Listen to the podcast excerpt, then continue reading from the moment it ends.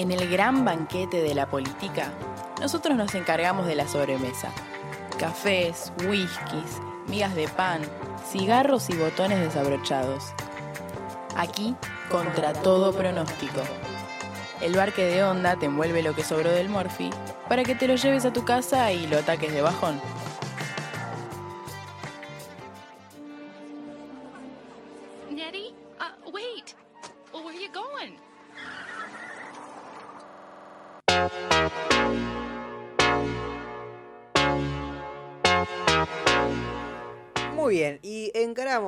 Aquí la recta final. Igual falta, falta, disfrutémoslo, relajémonos.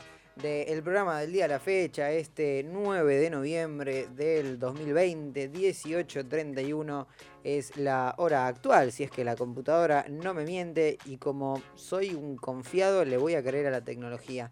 Em, ¿Vos le crees la, a la tecnología? Viste que hay todo un tema con la tecnología y las elecciones estadounidenses para adentrarnos en el tema. La verdad, eh, sí, todo, todo lo que es. Pero aparte, claro, ellos usaban mucho voto electrónico también, todo eso. Todo eso yo como que. A ver, no es que desconfíe del resultado de las elecciones, eh, para nada. Pero no entiendo cómo, cómo sirve, no sé. La verdad no sé si tienen voto electrónico, se me escapa. ¿Vos te tenés ese dato? Yo me refería a esto de que di- dijeron desde la campaña de Biden que apagaron Twitter durante la campaña. Eh, el voto es eh, por correo, por eh, mailbox y no puede ser presencial. eh, sí, eh, no, no sé si el término es conteo electrónico y voto con boleta única. Claro. Sé que varía por los estados.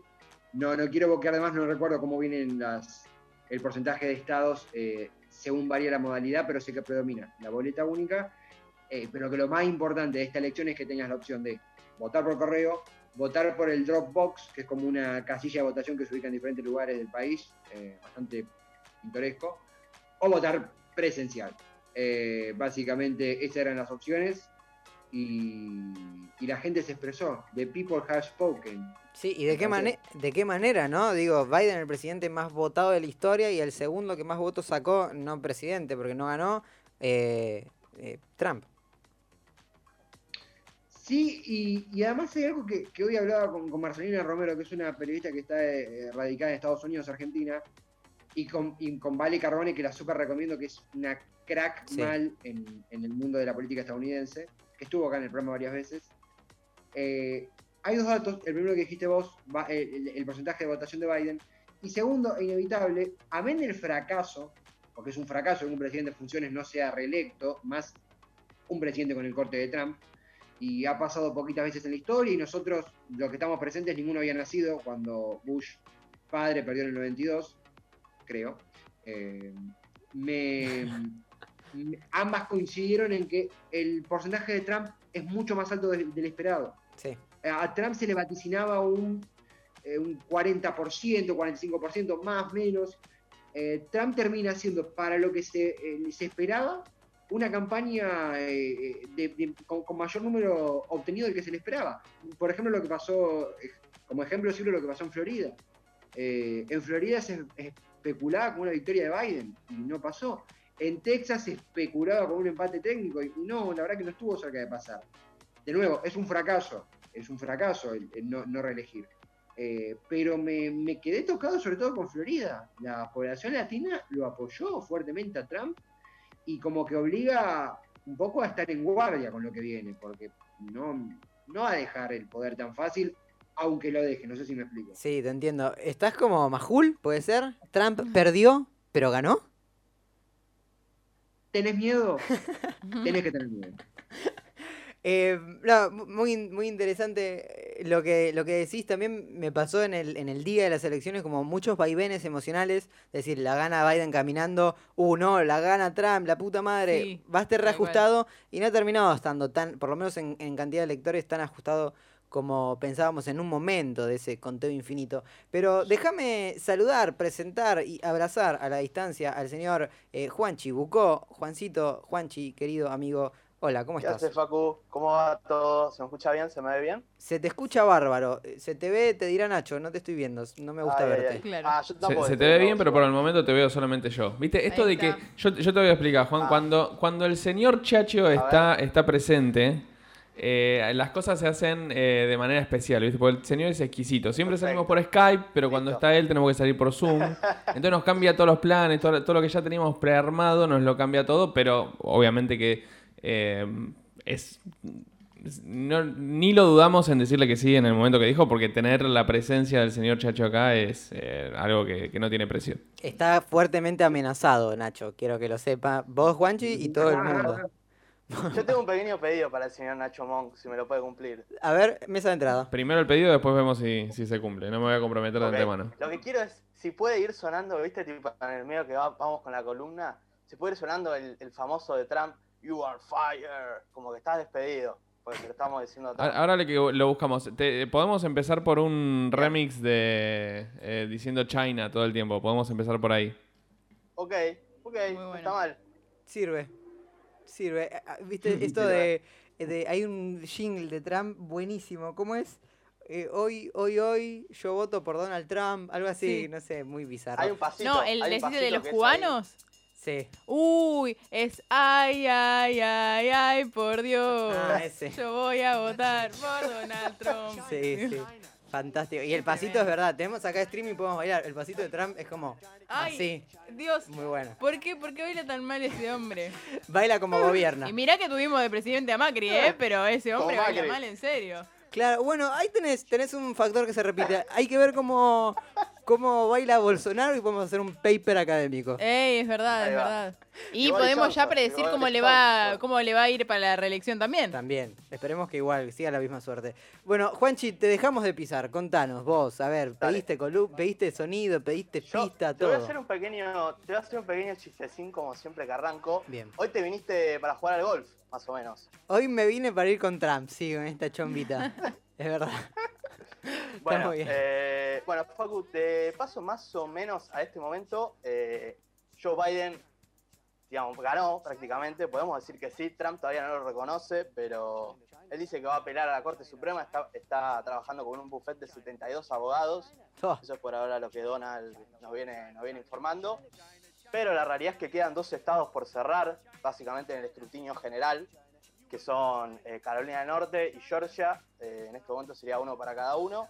Georgia para, para está medio pintadito de azul, Carolina del Norte medio pintadito de rojo. Pero atente al dato más importante, que todavía no se cerró en esta elección, que tiene que ver con eh, el Senado, ¿no? El Senado que todavía no se terminó de definir y que no se va a saber hasta el 2021. ¿Por qué? Porque acá en Estados Unidos cada estado tiene como sus propias normas a la hora de, de elegir de las elecciones. Y en Georgia, hasta que no sacas el 50% de los votos, eh, tus representantes en el Senado, digamos, los representantes del estado en, en el Senado, eh, no pueden ser electos. Entonces va a haber una segunda vuelta recién el 5 de febrero y ahí se va a ten- eh, determinar la suerte del Senado que pinta más para rojo que para azul. Mirá vos, bueno, respira el hijo de Bolsonaro, que le puso Georgia a la hija porque era un estado republicano. Sí, terrible eso. Respira, le, le estás dando una buena noticia, Juanchi. Respira. Sí, otro datito eh, centrado, viste, viene en lo que es eh, puntillosamente la elección, ¿no? Datos de la elección estadísticos. Si uno hace zoom, viste el mapita famoso que está en Google, Sí. si uno le va haciendo zoom a los pequeños estados, vas a ver que hay más rojo que azul. Eso es un dato importante también. En los estados en los cuales estuvo más peleado, Claro, por lo si uno menos. se mete en Nevada, por ejemplo, uno entra a Nevada, vas a ver que la gran parte de Nevada, lo que tiene que ver con los municipios y etcétera del estado, está más pintado de rojo que de azul, pero por ejemplo en las grandes ciudades, como es Las Vegas, hablando en el estado de Nevada, está pintada de celeste. O sea, ganó Biden. Claro, bueno, amplia diferencia. es, digamos, acá invito a Tevi a participar de esto, pero es un factor que se re- replicó a nivel nacional. Biden ganando en Sí, todas en las grandes ciudades, eh, eh, claro, ganando en todas las ciudades, Trump eh, más rural. ¿Qué, ¿Qué lectura puedes hacer de esto, Tevi? Y sucede lo que los, los círculos o los oasis azules o, rojos que aparecen principalmente en, las ciudades céntricas. em, cuando estaban contando Pensilvania, en un momento eh, el costado estadounidense de Twitter decía, bueno, ya está, cerrado, cerrado, cerrado, está cerrado Pensilvania. Yo veía que faltaban un considerable porcentaje de votos que contar y iban muy cerrados. Yo, ¿por qué ya están tan confiados? Y quedaba Filadelfia, que es un centro urbano eh, que tiene una histórica tendencia demócrata y efectivamente fue muy, cómodo para, para Biden. Eh, uno puede caer en la simplificación de, bueno, la población rural es más republicana y los centros urbanos son más demócratas. Sí y no, hay gente del centro demócrata, de, perdón, acto fallido, los centros urbanos que votan rojo y gente rural que vota eh, de azul, demócrata. Sin embargo, sí, hay una tendencia donde el voto más centrista favorece al Partido Demócrata, donde también las, eh, los lugares de tendencia más progresista, como suelen ser, como es el caso de Nueva York, cuando... De California. California, pero sobre todo lo que pasa con Nueva York es que es uno de los estados donde ya se sabe cómo va a salir la elección antes de que, antes de que, de que se ejecute, antes de que se realice. Eh, y está esa dicotomía que se construye entre lo rural y lo urbano, que sí, que es una tendencia en, los Estados Unidos y que en esta elección perduró. Eh, y, tomo lo último, lo que mencionaba, eh, mencionaba Juan, y, quiero reivindicar para, cuando la nerdeamos y, vamos a recorrer los estados, es muy interesante ver el rol de los terceros partidos. Yo insisto en eso. En Georgia, eh, Biden y Trump, con, favor, a Biden, tienen una diferencia de 10.000 votos, es, de, de 0,2. Y Jorgensen, que es la candidata libertaria, tiene más de 60.000 votos. No digo que Trump perdió por los libertarios, pero si no contemplamos esa arista, nos falta una parte, creo que y muy importante, y además que le da como un, nos da un nuevo eje para debatir, bueno, qué pasa con los terceros partidos que son permanentemente silenciados. Sí. Juanchi. Sí, sí, otro punto importante que ya hace más a la lectura, ¿no? Que uno puede hacer en la elección, uniendo lo que dice Tevi sobre Jorgensen y los partidos terciarios, el lugar donde para mí, para mi interpretación, pierde Trump la elección es en el cinturón industrial, que está en el norte, que es Wisconsin y Michigan, donde eh, suele ser más demócrata históricamente con Obama, habían votado a Kerry, al Gore, pero digamos, hace años que venían ganando los demócratas, pero ya en la elección pasada es donde gana Trump, donde Trump eh, mete el batacazo y gana esos dos estados, y ahora es donde los vuelve a perder. Y, ahí es donde juega un rol muy importante el, tercer partido, que fue el Partido Libertario, porque también es lo mismo, es una diferencia de 15.000, 20.000 votos, y Jorgen se sacó 70.000, 80.000 en esos dos estados. Sí, tal cual. Otro factor muy interesante a, analizar, y también acá invito a Male a, sumarse, es el voto femenino. La diferencia que hubo fue abismal entre lo que fue el voto femenino a favor de Biden y el voto masculino a, favor de Trump. Digo, cómo de repente las, las mujeres, de repente no, ya hace unos cuantos años, empiezan a ser eh, la cara más eh, progresista o revolucionaria de, a nivel global. Y me parece que también entra mucho en juego que eh, hay uno de los dos candidatos que es un violador y el otro no, es como una super ventaja. Más o menos. Bueno, hay uno que tiene una, causa de, violación, varias encima, abiertas y otro que no, digamos. Sí. Este. Y una tiene una, una mujer en la, en la fórmula también, que no, es un dato menor. Sí, eso es verdad. Sí, en el gabinete más que en la fórmula, porque Trump, la única mujer en el gabinete era su hija. Claro, durante cuatro años. Tremendo, tremendo.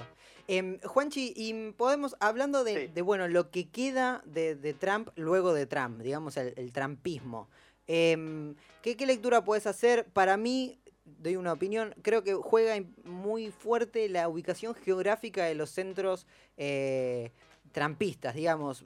Yo, hago una lectura de que estos movimientos más trampistas están lejos eh, de los centros de poder, de las grandes urbes. Entonces es más fácil que se difuminen en, esa cotidianidad eh, no tan visible. Sí, mira, te traes un poco un paralelismo con lo que pasa acá, un poco con Cambiemos. Yo creo que la figura de Trump durante estos cuatro años logró ser mucho más fuerte, por ejemplo, la que fue la de Macri. Digo, hoy Macri ya estamos hablando de una persona que no corre más y lo dice hasta, hasta Carrió. Dice que Macri ya fue.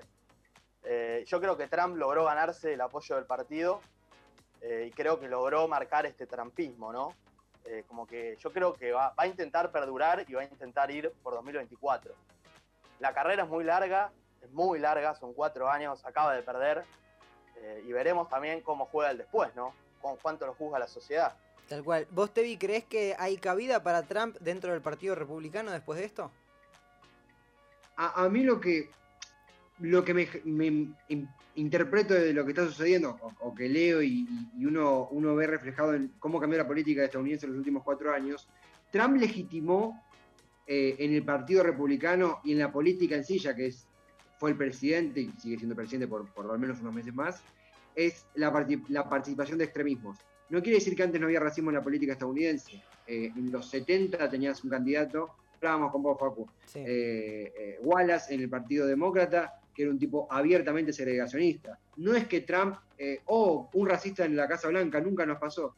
Ha ocurrido. Sí, en estos tiempos donde uno concibe que socialmente y globalmente, y que a partir de la globalización, pongámosle ese título, hay una conciencia del racismo, hay una conciencia de la xenofobia, hay una conciencia de lo que no debe hacer un presidente, Trump básicamente se lo pasó por el traste y legitimó desde supremacismo blanco hasta eh, xenofobia abiertamente, desde no condenar hasta decirlo en su discurso, desde por omisión o por propia incorporación de eso en su, relato.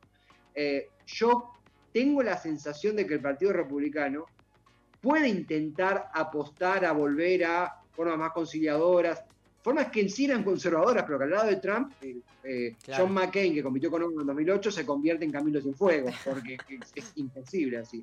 Eh, entonces me, parece que puede apostar a eso el partido y a retomar a ciertas formas más tradicionalistas, desterrar el discurso xenófobo, desterrar el discurso de la inmigración, de anti-inmigración. Ahora, ¿Qué pasa si eh, Trump le saca una tajada electoral al Partido Demócrata? Se lleva consigo un porcentaje considerable. ¿Cuánto es el trumpismo? ¿Es un 10%, un 20%? Si es un 30%, ¿qué hacemos? Eh, fue muy incómodo, fue muy incómodo para el Partido Republicano concebir que Trump iba a ser su candidato. Porque Trump, a ver, hablando mediáticamente, humilló a sus rivales. Trump no compitió. Trump eh, hacía bullying político a sus candidatos, al punto que prácticamente ninguno de los presentes, Jeb Bush, eh, bueno, Mitt Romney no compitió con él, pero era el, candidato en 2016, en, 2012, perdón, ninguno lo, apoyó abiertamente hasta que no le quedó otra, o algunos ni siquiera lo, apoyaron, como es el caso de los Bush. Eh, entonces, hay que ver cómo interactúa y cómo vela, si es que lo va a velar, el Partido Republicano, esa, eh, ese porcentaje de votos que se pueden ir con Trump. Eh, y creo que también va a depender de lo que haga Biden. Eh, Trump quiere instalar, desde el trumpismo se quiere instalar que Biden va a encabezar una presidencia ilegítima. ¿Cuánto éxito va a tener eso? Ya hay un antecedente en el 2000, hay pruebas de fraude a favor de George Bush contra, eh, a favor de que él gane la elección contra el candidato demócrata Al Gore. La verdad es que duró muy poco la, la, lucha colectiva concentrada denunciando que Bush robó la elección porque nueve meses después te tiraron las Torres Gemelas y, el mundo cambió y, las noticias pasaron a ser otras. Em, entonces, habrá que ver qué hace Biden con su capital político, un candidato mediano, entre medio y poco popular en su propio partido, y habrá que ver qué hace el Partido Republicano cuando le toque o bancarse quizás hasta una radicalización aún más del trumpismo a partir de esta derrota, o intentar recuperar el terreno y bancarse la fuga que pueda ocasionar la salida de Trump o, que Trump se, perciba como independiente. Claro. Tomando esto último, Juanchi, eh, de, la posible deslegitimación de la presidencia de Biden, ¿le ves cabida a alguna posibilidad de, que este pataleo de Trump termine en alguna eh, cosa institucional, jurídica? A ver, eh, tiene a su favor que, digamos, lo jurídico sirve cuando vos estás voto a voto, cuando la diferencia es muy chica. Acá pasa en varios estados que la diferencia es chica, pero la diferencia es que acá, digamos, para, que Trump lo logre, tiene que dar vuelta a muchos estados. Eh, yo creo que la gran diferencia con, lo que mencionaba recién Tevi del 2000, entre Bush y Al Gore, es que en ese momento era un partido que iba voto a voto, que era Florida. Hoy tenés muchos frentes de ataque, tenés Arizona, tenés Pensilvania, tenés Georgia. Hay que ver si Carolina del Norte finalmente se cierra para Trump. Son muchos, muchos frentes como para, para poder atacar yo creo que, el número final va a elevar arriba de 300 a Biden en lo que habla del colegio de electores y eso lo va a legitimar, me parece, como presidente. Sí, también hay algo de que políticamente, de hecho, ya está reconocido a, Biden como nuevo presidente estadounidense, incluso hasta internacionalmente. Y eso le juega muy en contra a ese, a ese pataleo de Trump. Incluso me parece, corregime Tevi, Juanchi, cualquiera si me equivoco, eh, ya se ha presentado ciertos recursos legales en algunos estados y se los han negado a Trump. Sí, es cierto, es cierto. Y agrego una cosa que, a lo que mencionaba Juanchi, sí es, eh, cierto lo que decís vos, eh, eh, Facu, y además hay una, vocación de Trump en empujar, empujar a base a denuncias eh, desde sospechas hasta inventos, eh, desde incluso hasta, hasta factores judiciales válidos para contabilizar una elección. Es válido pedir un conteo, sí. No es válido enjaular ese reclamo en una especie de, sospecha de fraude. Nunca pasó, o mejor dicho, nunca pasó a este nivel de extremo, ni siquiera en el 2000, pero lo que, lo que también genera Trump es intentar con toda su fuerza llevar esto a la Corte Suprema, donde tiene una super mayoría conservadora que desde los tiempos de Roosevelt. No sé. claro. Entonces tenés ahí, viste, pareciera que es el objetivo final de Trump. Sí, pero, pero yo la veo negra para Trump en ese sentido. Yo lo veo difícil. Negro es un feo adjetivo, pero la veo difícil. Sí, yo creo que lo que Trump está buscando más que nada es una cuestión de ego personal. Eh, hay un libro muy interesante sobre Trump que se escribió antes de las elecciones, que es, eh, bueno, es El secreto del éxito se llama, y bueno, es él contando su un poco su vida con un, con un escritor que lo, entre charlas van, hablando de su vida. Y él, digamos, es como que en su personalidad, él es un tipo que no acepta, él es el mejor en todo, no acepta perder a nada. Entonces me parece que tiene que ver con eso, con tratar de no quedar como un perdedor. Es simplemente eso. Lo que Ay, qué conocido me suena lo que me estás diciendo. Qué no, pero qué sé yo, es, una figura que es un hombre que no conoció la derrota en su vida, o sea, la conoció la semana pasada por primera vez, creo yo. O sea, como ese tipo de persona que, no sé si alguna vez en la vida le dijeron que no a algo. Sí. Em, preguntarles también, para empezar a, cerrar este debate hermoso que hemos tenido de un programa cargadísimo de, información y de política, del cual me siento muy orgulloso. Em, ¿Qué rol creen que va a representar eh, la vicepresidenta Kamala Harris? Que si bien el vicepresidente de Estados Unidos históricamente pareciera ser un cargo bastante decorativo, eh, esta vez la vicepresidenta tiene un cargo por lo menos desde lo desde lo social bastante importante en cuanto a representación de minorías, ¿no? Eh, y, sumado a la, alta edad de Biden también. Em, yo siento que, citando un poco lo que decía Flor Grillo, que es una politóloga muy capa que cubrió las elecciones, supuestamente Biden ha dicho que va a ir a por un solo periodo, un solo término. Obviamente no le creemos porque nadie va por un solo periodo. Lo que se me ocurre decir, aproximadamente también para, como para sintetizar, es que eh, es todo vicepresidente, salvo Dick Cheney eh, de Bush, todo vicepresidente compitió en la historia reciente por la presidencia de Estados Unidos. Entonces, va a cumplir el rol de vicepresidenta, va a, obviamente buscar reanudar todos los, lazos sociales que Trump interrumpió mediante discriminación, hostigamiento eh, y, demás.